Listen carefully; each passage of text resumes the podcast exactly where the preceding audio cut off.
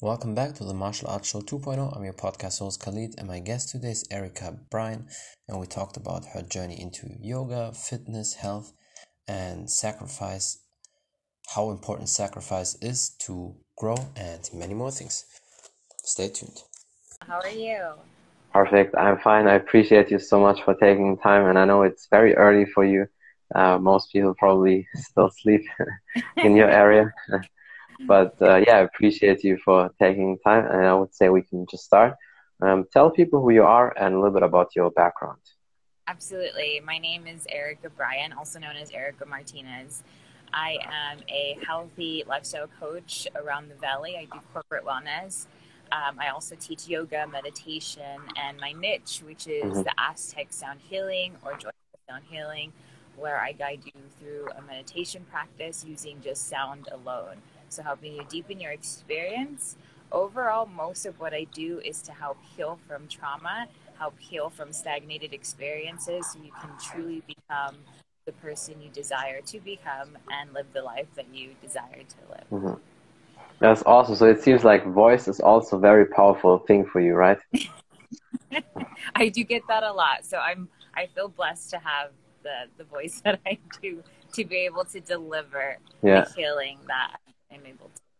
Because I think that's very important for a lot of people, and I talked about that with uh, Jimmy Grease last time also because I think he has a great voice, and then he said that, that I have a great voice as well, and he said something. Thank you, appreciate it. And he he said something like probably all the American ladies would love me because they love my accent, and uh, I I mean I don't know if that's true, but it seems like I get that a lot with American ladies for whatever reason love the accent. So I don't know what it is, but I just noticed that voice is definitely very powerful if you have the right one or if you know how to use it. Absolutely. And your voice is very inviting too. And the way you communicate is just, it's very inviting. So it's. Thank you. I appreciate you. so he's right. yeah, well. well, that's good. So, but then I have to be probably ready. so many American ladies will jump on me, so I have to be prepared. I can teach but you yeah. meditation like be able to filter through them and pick the right one for you. that's that's definitely good. But normally I'm very I'm always relaxed and calm. But you know it's very interesting to see uh, how culture and different things you know can impact people. And, and Jimmy also said something. America is the land of whatever we don't have, we want to have it. That's why they you know like so many different things when it's from outside of America. Absolutely, I agree with that too. it's crazy. yeah. Very fast culture, and um, at times where I where I see with my clients is it's very hard to please because there's so much diversity here. And then with mm-hmm. newness coming in, it's like, ooh, I want that, I want that, I want that. So it's just yeah. constantly shifting. And sometimes it yeah. gets to the point where you're just chasing the shift that you forget mm-hmm. what it is that you really desire. And so part of what I do is bring you back to that. A very good point. I think sometimes having too many choices is not too good for a lot of people because it will mess up their brand. That's why, from a marketing perspective, a lot of business people say, let's say you have an online shop, and at the very beginning, when people just start with two t shirts, it's way easier for their customers and clients because they have just these two options. But then one day they're getting bigger and bigger. Now, suddenly, 100 options and then people don't know what to do and confused and all that. And i think it has to do a lot with over information like we have now with the internet and everything. But then i think also it's even more important to have somebody like you where they can relax be calm and just you know get in their zone and enjoy the day. Absolutely yes. And before we uh, you know go in all these details but how did you get into fitness health yoga? Um, did you do any sport as a kid or as a teenager, or you just started a little bit later with everything? Well, it's funny. Like the earliest memory I have is of me and my grandfather. So every mm-hmm. time I come home from school, he would like ask me if I was arm wrestling the boys. because so, I was always like the bigger girl.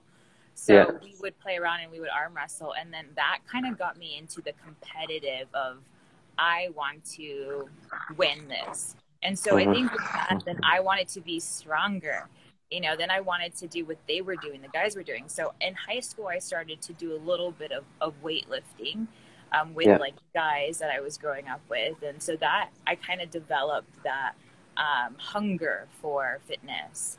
Uh, mm-hmm. When I went to college, then I took my first yoga class, and it was a fluke.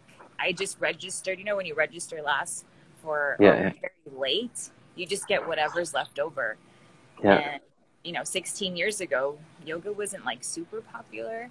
Yeah. And so um, it was the only elective available, so I just took it, and it changed my changed my life. That's awesome. Yeah, it, it seems like you're one of the few people who do yoga for that long time. Good friend, and I consider her one of the best yogis uh, here. She also has an online retreat yoga program and so many things. And she started in 2004. So it seems like all the people who started around that time, these are the ones who are really good. And uh, because these days it seems like it's it's very you know hyped up and popular, which is good for yoga. But you know, all the time where there's hype you know, there's a lot of negativity also, I think, and too many things, you know, too many people just rush into that. It's the same with martial arts, the same with the fitness movement when it started like seven, eight years ago. Um, but that's why I think it's even more important to filter the right people, people like you, where they can, you know, learn from the best if possible.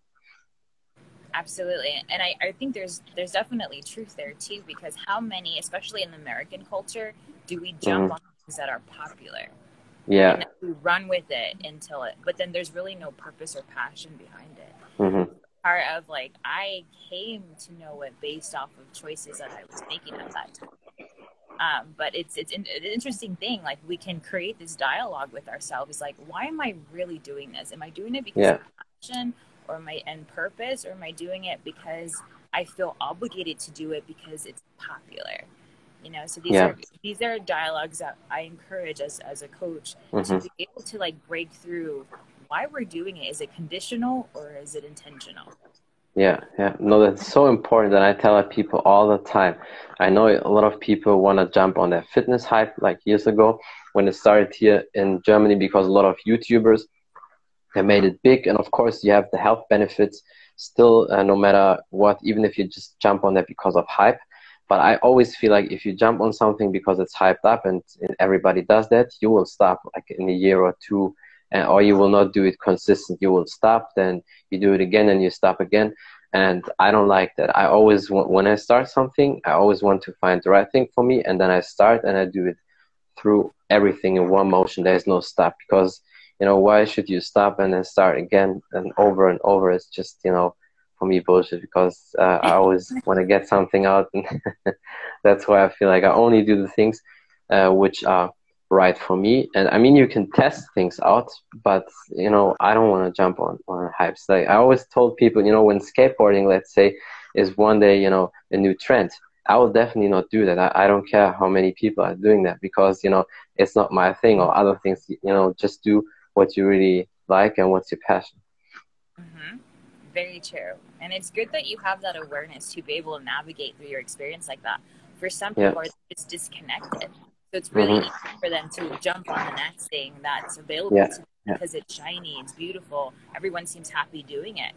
So it's it's you know it's interesting just to see a lot of mm-hmm. the dynamics now compared to yeah. back then when we didn't have so many options and people were still in a way leading with what they desire, what they were intentional about. Um, mm-hmm. So part of part of this great practice of yoga, of even martial arts, is you can't really rely on external forces. You have to be True. here. You have to be yeah. focused in.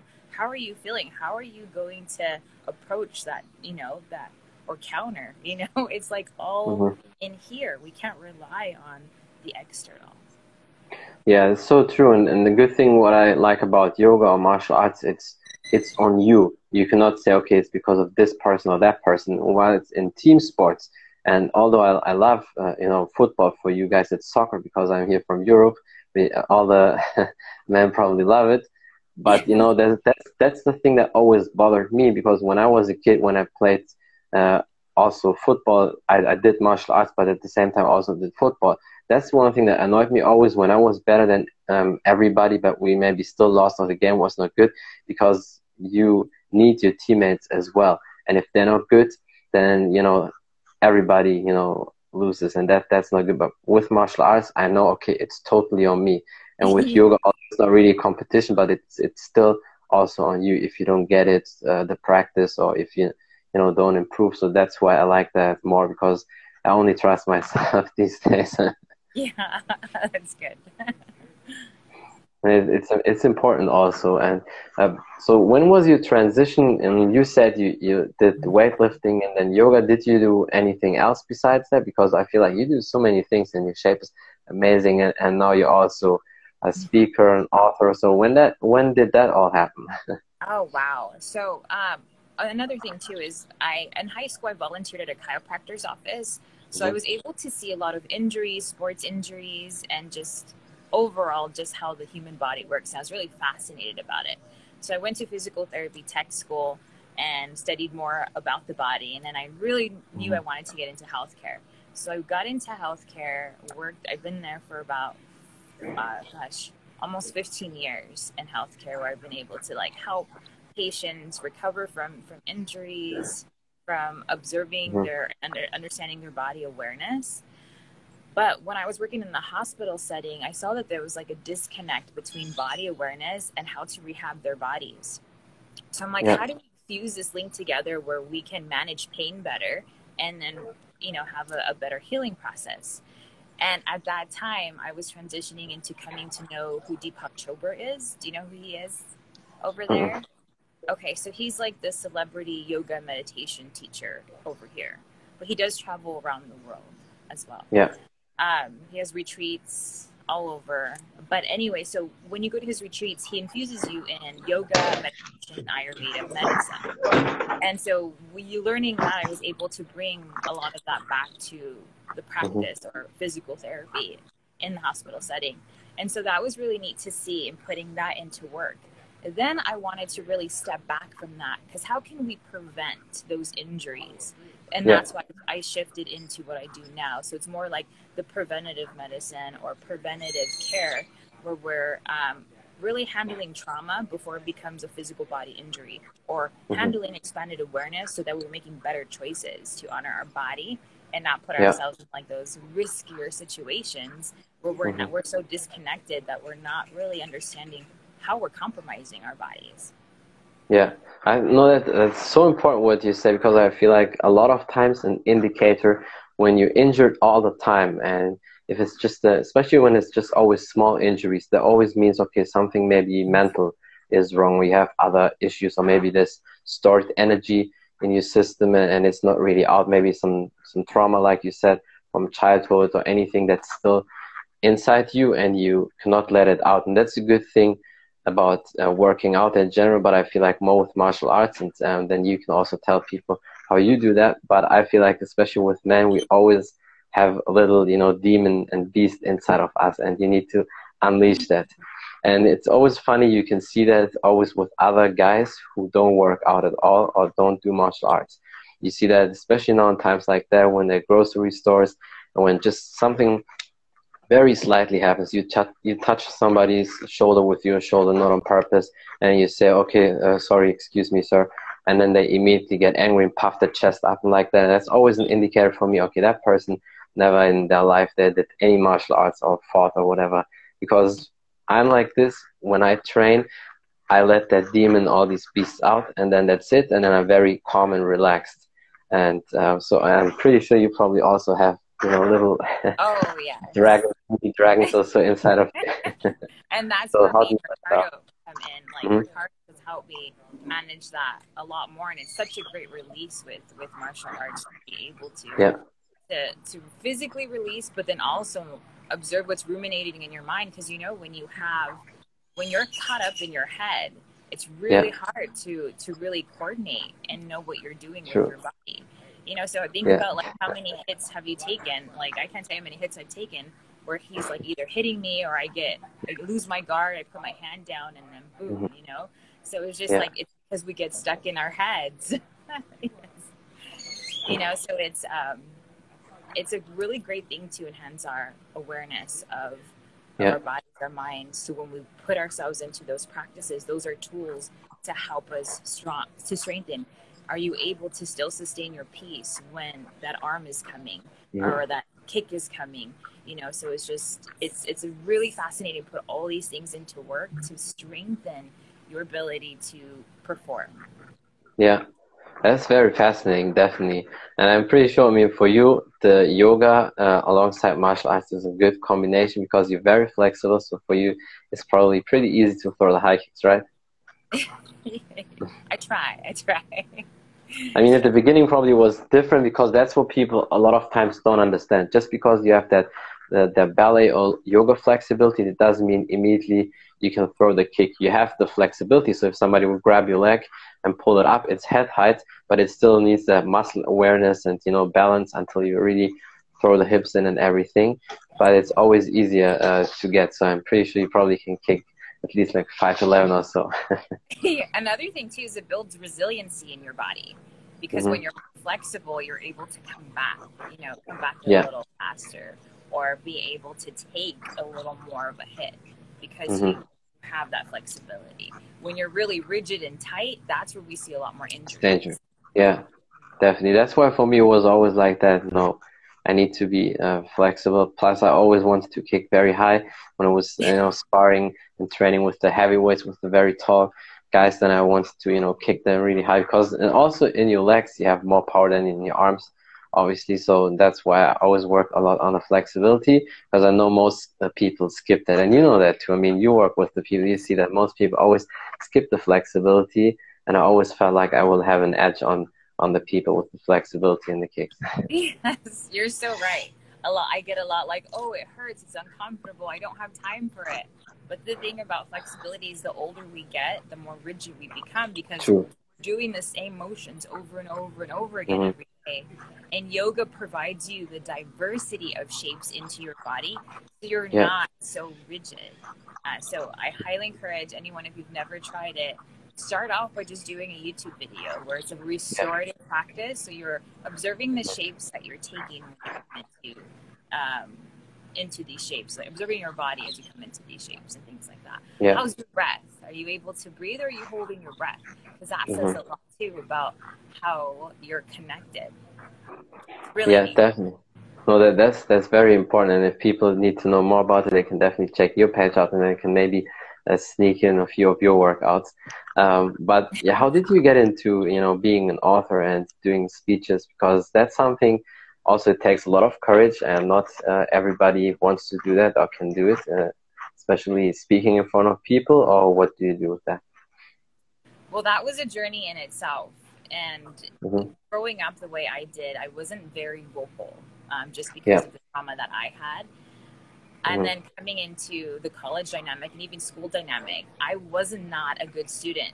I started working at 14 years old, and um, school wasn't so much a priority. I barely graduated yeah. high school. Mm-hmm. But I had this, this, desire to go to college and to speak better. Um, so I, yeah. by the time I went to college, they said, your English is so, you know, it isn't where it's not good enough to take English 101. So you have to take a few other classes before you can take the standard English 101. That's how bad my English yeah. I failed public speaking. You know, there was there was no way I ever thought I'd be an author. However, fast forward, I had a lot of clients when I was teaching yoga where I mm-hmm. I always like to share an intention with philosophy in class and they had yeah. asked me, "Can you just email that to me, or email that, or text that to me?" It really resonated with me, and then so more and more and more. And one client came to me and said, "You just need to put all this in a book for us." Yeah. And then the opportunity came. I was invited to a Hay House event, and and it all unfolded. Six months later, after the event, I was published author.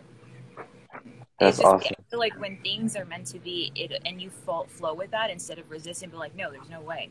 You know, I could have just been like, shut it down. Like, there's no way. I'm yeah. like embarrassed of the way I speak, or I yeah. can't communicate. My grammar is horrible. You know, I could have just kept recycling that old mindset. But because yoga taught me to just kind of shift away from those old mindsets, those old stories, and mm-hmm. really mm-hmm. just flow with the offerings of what's available to you, it definitely changed my perception. And so when that opportunity came, I just jumped. I jumped yeah. and I I um, flew with it, and then now I've on my third book. I'm actually working on a fourth book, but my oh, that's incredible. a couple months ago. Yeah, so it's yeah. it's been a really great journey. That's awesome. Yeah, where can people get the books? Uh, is it uh, published everywhere so people can order that in the whole world, or is it mainly for America? Yeah, so the first book is uh, Pause, Shift, and Refresh. Balboa Press published that one. And then mm-hmm. I have a book called Wrong to Strong, which is um, written from, um, or I wrote the story. It's a story of a client that I had um, that he wanted me to publish his his work. And then the third one is Becoming 2.3. Those two books are on Amazon. All three of them are really on Amazon. But you can Google them or you can Google yeah. Ericka Brian and, and they'll come up. Yeah, I'm pretty sure people will find it, but I will, of course, put the links in the description when we uh, put it on Spotify and iTunes. But if anybody uh, wants to know it before, so then they, I'm sure they just text you and then you can send them the links. I will find them uh, for the people because it's yeah, it's just awesome. I mean, that's again the best proof. You showed the people that you can do things even when people long time before told you you're not uh, good enough or you know it's it's not for you because we hear that a lot in our life. And by the way, what you said with the college or school, that's never an indicator if somebody will be successful, has good skills or anything. It's you know it's, it's very interesting. The, always the best speaker they always had problems in school with speaking or were afraid to speak in front of people and later on suddenly they're the best speaker so it doesn't mean just because you fail in school that you know later on in life you will not be good because in school you have unfortunately a lot of things and topics um, you will never need them in life and it's because i mean at least our school is is over 200 years old basically. So normally they should uh, renew the whole system and that's a big problem. That's why people have a lot of issues. And then there's confidence and bullying and stuff like that. And that's why for me i always felt like with the martial arts i always had the edge over a lot of people and the confidence because then i never had these issues. And that's why i always encourage people do something work out do yoga martial arts anything you know that boosts your confidence early on as early as possible. Yeah. And the cool thing too is like i didn't let that be. Like the conditions of your life are not meant to create stagnation and, and paralyze you. Like yeah. they're just in a way cards that were drawn for you. You know, think of it that way. Yeah. Like, they're just cards. Like they're just it's just stories. Like whatever you want to do, you can rise above that, beyond the conditions of life, beyond the stories you have come to know and yeah. do what you desire. So after like knowing that, having that life, I did put myself through college. I did graduate from Arizona State University. I did graduate from physical therapy tech school. Awesome, I graduated from Trober University, and then I um, became a nutritional therapist with Health Science Academy. So my whole 30s was just retraining this story that yeah. I had in my head, and that was, oh, not my my 20s, my entire 20s it's just like educating myself and and taking me further and further and further away from what I yeah. thought I was, or who I thought I was, or mm. going to be. So that's yeah. the thing is you can that's change incredible, yeah. journey at any mm-hmm. time. Yeah, that's that's that's the best proof. You're the best proof for people there because people always say, okay, when something happens, or it's that's the condition, that's it. And I understand you want to do things as early as possible because you don't want to be 50 and suddenly say okay you know now i want to change but it's always better than never.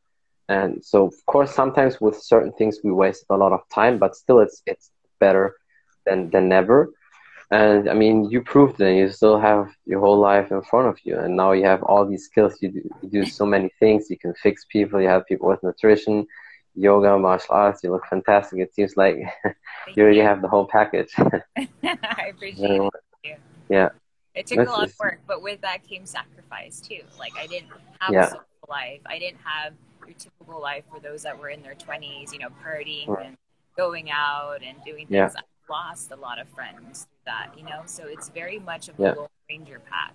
Mm-hmm. So if you're comfortable going through that and just working on yourself and working on your skill yeah. sets, that, that's the sacrifice you have to make. Mm-hmm. But through life, I, I notice that people will come and go, and and that's just exactly that's just the story. Yeah.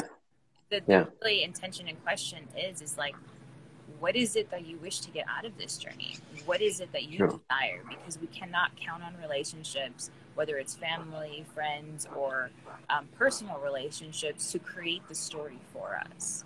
So you know, mm-hmm. it's like really think about what it is that you want to feel, become, witness in this life. Yeah. Yeah. No, that's that's really important. I think a lot of people need to watch this and take it as an example. I feel like you're a great role model for a lot of people, especially for the ladies.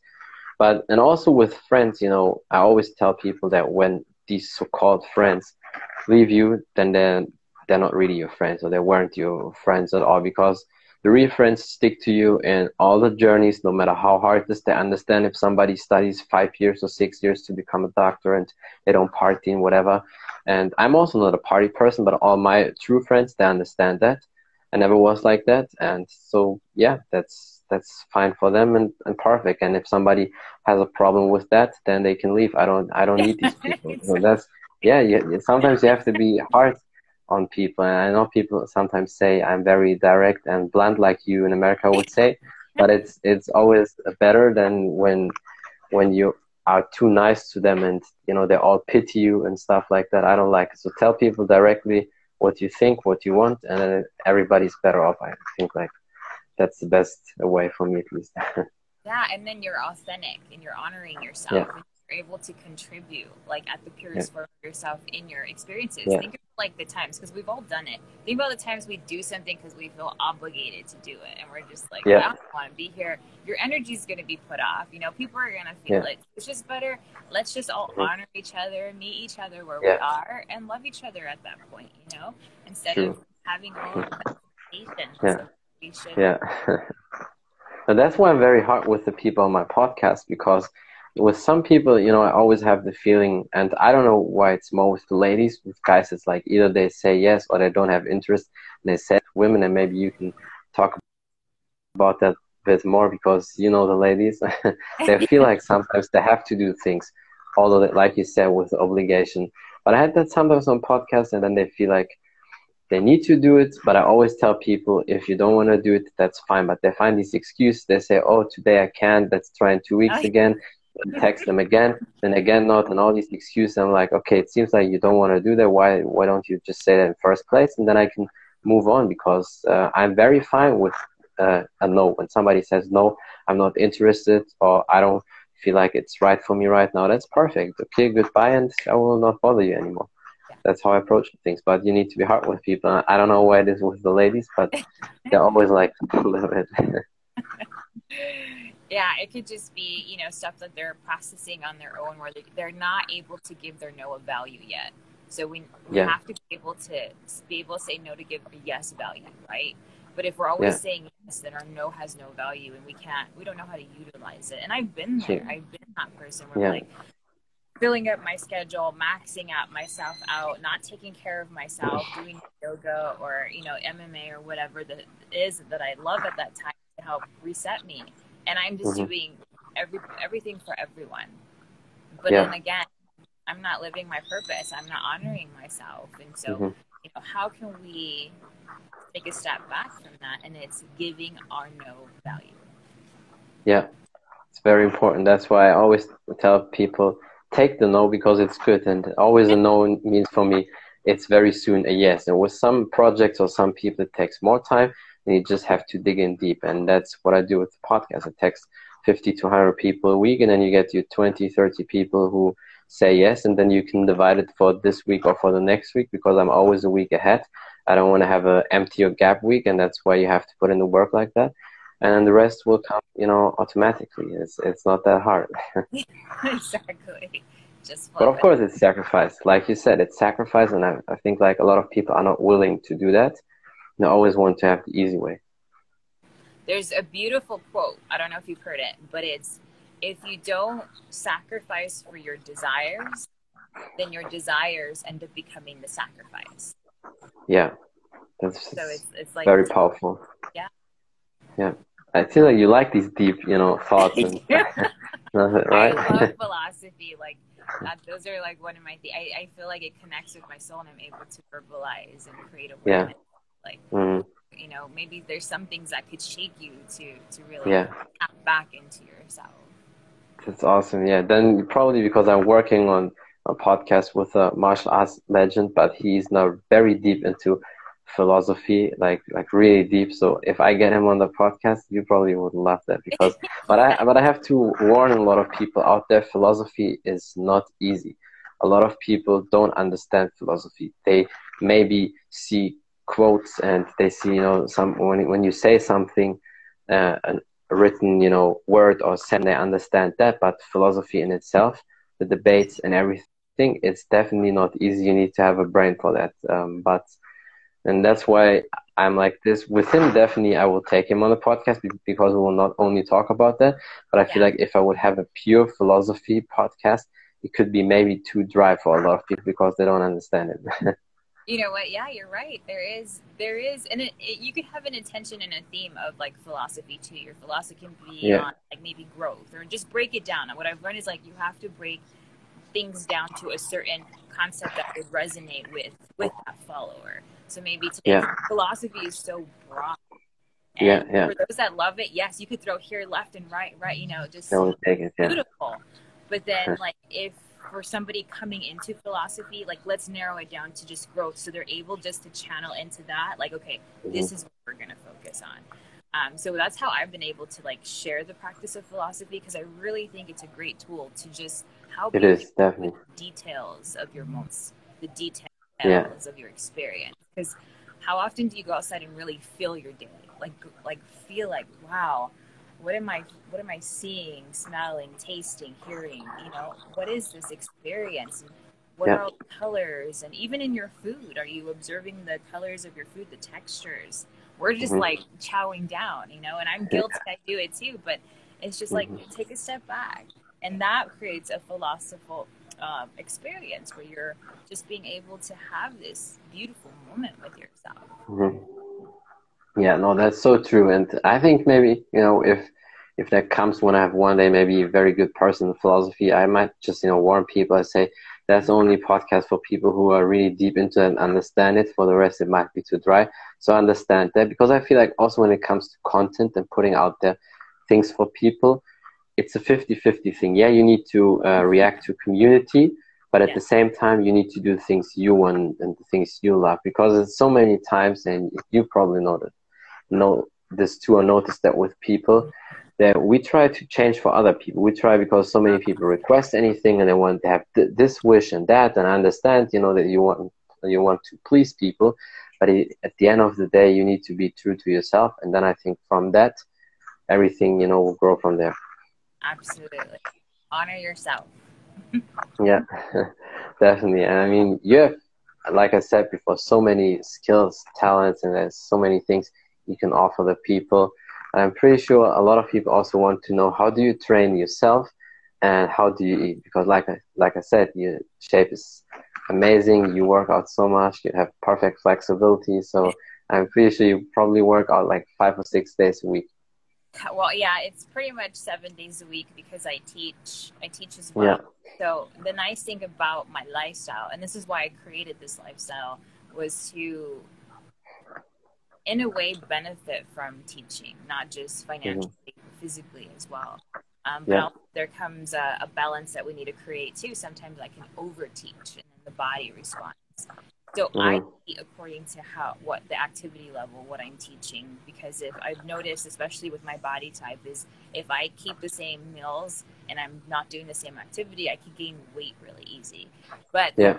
Cool benefit too is I also gain muscle really easy too. yeah. So I have to create this balance. So depending on my week, you know, it just depends. But truly, the ideal um, nutrition plan that I coach is like every two, three hours, we're eating something to fuel fuel the body to sustain good energy. Making sure we're mm-hmm. hydrated.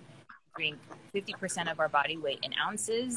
If we're going to work out, if we're going to do hot yoga, hiking, or yeah. MMA, for every hour that you're doing that strenuous workout, you're drinking another 12 to 16 ounces of water.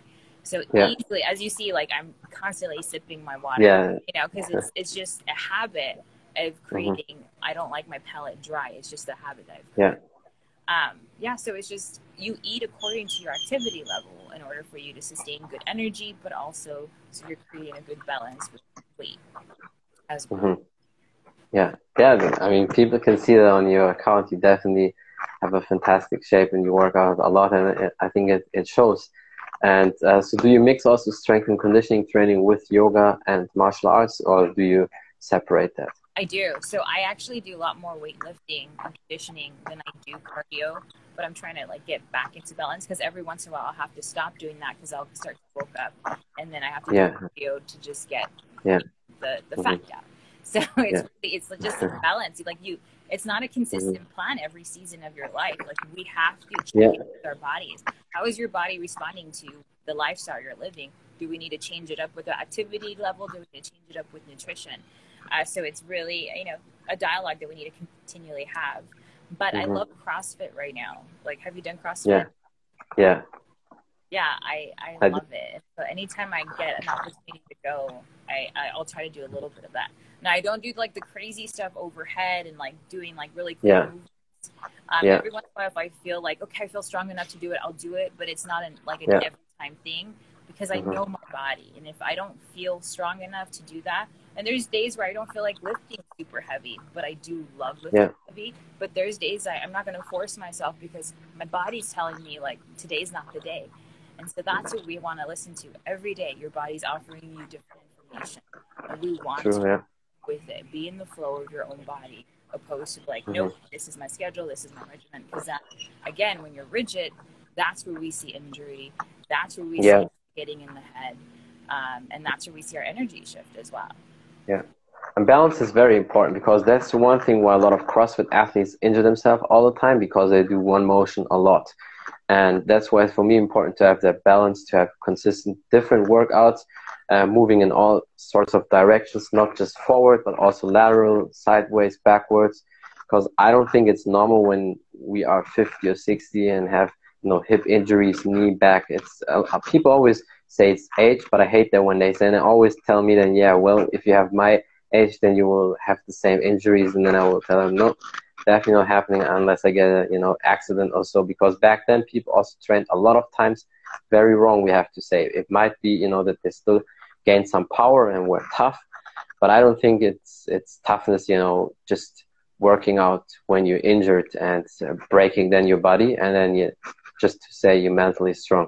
And also, I think for women, uh, it's very important to find that balance with weightlifting because I mean you have a great shape and it seems like you get uh, a lot of muscles pretty fast and I, I don't think you want to have too much of that Latina booty, right?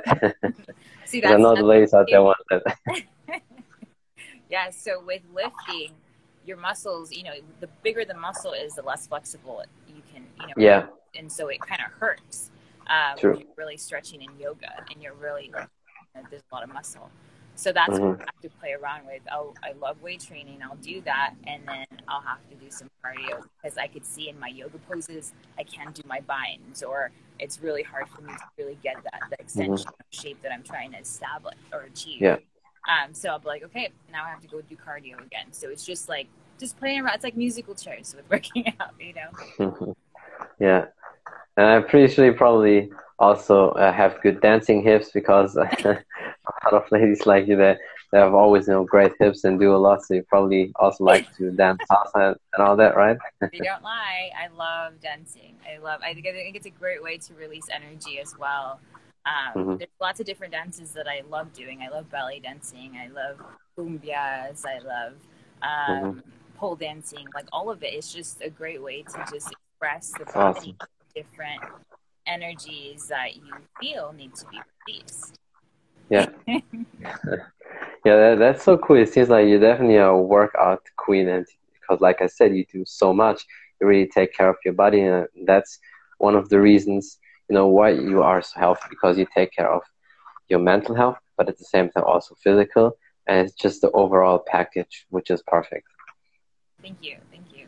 You're very welcome. It's, it's just true. And uh, yeah, is there anything else you want to say? Maybe some last advices for people, some some tips or something you want to promote? Sure. And just to wrap it up with everybody, if you're really new to yoga or martial arts or, you know, if any of those intimidate you, I highly encourage you just to put yourself in those environments. Observe. You don't Yeah. have to interact. You could just like, especially in yoga, I invite people who you would think like, hmm, I don't, that wouldn't really want to do it. I'm like, just sit in the back of the room. If a stretch calls you, do it. If not, just walk Yeah. and breathe and connect with the energy. So that way you get yourself out of the the no I can do it or it seems too intimidating to like wow I actually went through a class. Same thing like what Ricky does is he we'll do like a free trial. Like come out, hang out with us for a week, you know, definitely yeah. kind of what the environment is, what what we do. So it's a great way to just put yourself in something different. The thing is, if we're only doing what we know, then we're just repeating the past. Yeah. So if you True. really want to step into like the new becoming, which my, is my third book, is like how do you step out of yourself? It's 23 days of really exploring a newness of yourself. And then yeah. the part of your becoming is going to e- help you evolve to your purpose, help you evolve to the life that you want to live and and really get to know who you are so then you're able to contribute in those relationships in the work environment in that most purest form and we're yeah. gonna be beautiful if we're all there like all authentic all just contributing with love compassion acceptance and understanding yeah that's just awesome. I mean talking to you is just uh, a blessing. It seems like you know all deaf I, it's like family all you guys like ricky uh, mj you jimmy is like you know I, I think like truly when you get connected with some great person and then you meet their friends or the people who are kind of like them it's just amazing. And I, I definitely see the same thing in you as well. And that's why I appreciate you even more. And yeah thank you so much for your time. I'm pretty sure we will do uh, many more podcasts in the future wonderful yes and feel free to email me you know or reach out to me on my website it's returntoyourself.org or follow me on you know Instagram Om Namaste. Yeah. Yeah, definitely. People should check you out because it's uh, you know gold standard content. So people definitely need to check that and your books. I feel like definitely I need to order all your books. yeah. And then yeah, that that's awesome. I appreciate you so much. And yeah, I hope to see you. you soon again. And yeah, thank uh, and have a great day. For doing. Anytime, anytime. And yes, yeah, see you soon guys. Bye everybody. That's it from the Martial Arts Show 2.0. I'm your podcast host Khalid, and my guest today was Ericka Brian, and we talked about her journey into fitness, yoga, health, some tips and advices from her, sacrifice, and why it is so important to grow, and many more things. Thank you for watching. Thank you for listening. Don't forget to follow her on Instagram, check out her book and everything about her. I will put all the links in the description. And if you want to know more about the podcast on Spotify, iTunes, and all available platforms, just type in the Martial Arts Show 2.0 and you will find me there. Thank you for the support. Until next time, bye everybody.